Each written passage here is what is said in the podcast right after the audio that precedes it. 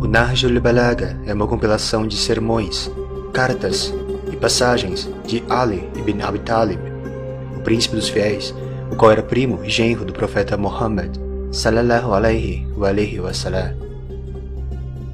Depois do Alcorão Sagrado, é classificada como a obra mais importante para os muçulmanos seguidores da Ahl al-Bayt, a casa profética. A sabedoria do Imam Ali salam, é sem igual. Um horizonte sem fim e um mar sem limites. Isso se dá por várias razões. Entre elas, a de ele ter sido talvez a pessoa mais privilegiada entre os muçulmanos, por ter vivido tão próximo do profeta Muhammad sallallahu alaihi wa alaihi wasallam durante toda a sua vida. Ele dizia sobre essa época: Eu acompanhava o profeta como um filhotinho de camelo acompanha sua mãe. Ele me ensinava uma nova lição e uma nova pérola de sabedoria todos os dias.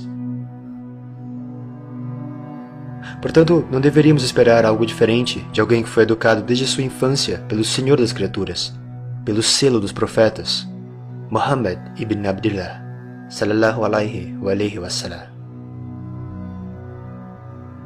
Nesta grandiosa obra, encontram-se assuntos como a honestidade de Deus, prática devocional, mensagens de cunho social, político e econômico, além de orientações que Ali passava a seus representantes políticos e militares. O Nahjul Balagha é uma fonte importante das doutrinas professadas pelos pensadores e sábios islâmicos do passado e do presente. Nele, questões fundamentais aparecem versadas com sofisticação filosófica em um momento histórico em que a filosofia islâmica ainda sequer ensaiava seu aparecimento.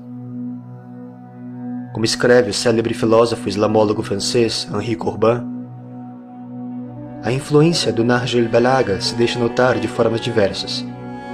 Coordenação lógica dos termos, dedução de conclusões corretas, criação de certos vocábulos técnicos em árabe que vem assim a formar parte da língua filosófica literária, com sua riqueza e sua beleza, independentemente das traduções dos filósofos gregos ao árabe, isto é, antes mesmo dos empréstimos que pensadores árabes fariam da filosofia grega.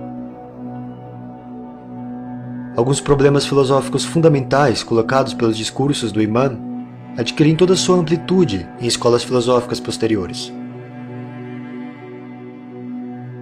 Se nos remetermos às conversas do Imam Ali com seu discípulo, aquela, por exemplo, em que responde à pergunta o que é verdade, ou que se descreve a sucessão esotérica dos sábios deste mundo, encontraremos nessas páginas um tipo de pensamento muito característico. A filosofia xiita adquiria aí sua fisionomia própria, pois toda a metafísica de seus pensadores foi deduzida deste livro, considerado um ciclo completo de filosofia. Os discursos de Imam Ali têm um caráter tão antecipador dos problemas com que séculos mais tarde se defrontariam os filósofos de várias vertentes, que já chegaram a ser formuladas dúvidas quanto à sua autenticidade ou à autoria de algumas de suas passagens. Afinal, os discursos foram compilados três séculos após o martírio de Ali ibn Abi Talib, pelo grande sábio Sharif Aradi, que viveu no século X e é da descendência do profeta Muhammad, sallallahu alaihi wa alihi wasallam compilação que levou duas décadas, ao término das quais tudo foi publicado, sob o título Nahjul Balagha, que em português se traduz como O Método da Eloquência. O conteúdo da obra tem sido transmitido de geração em geração entre os muçulmanos seguidores dos Ahlul Bayt, de forma oral e escrita. E, como escreve Corban, a atualidade dos discursos do Nahjul Balagha não deve servir de indício para questionar sua autenticidade e sim a prova de que a sabedoria dos imãs é atemporal.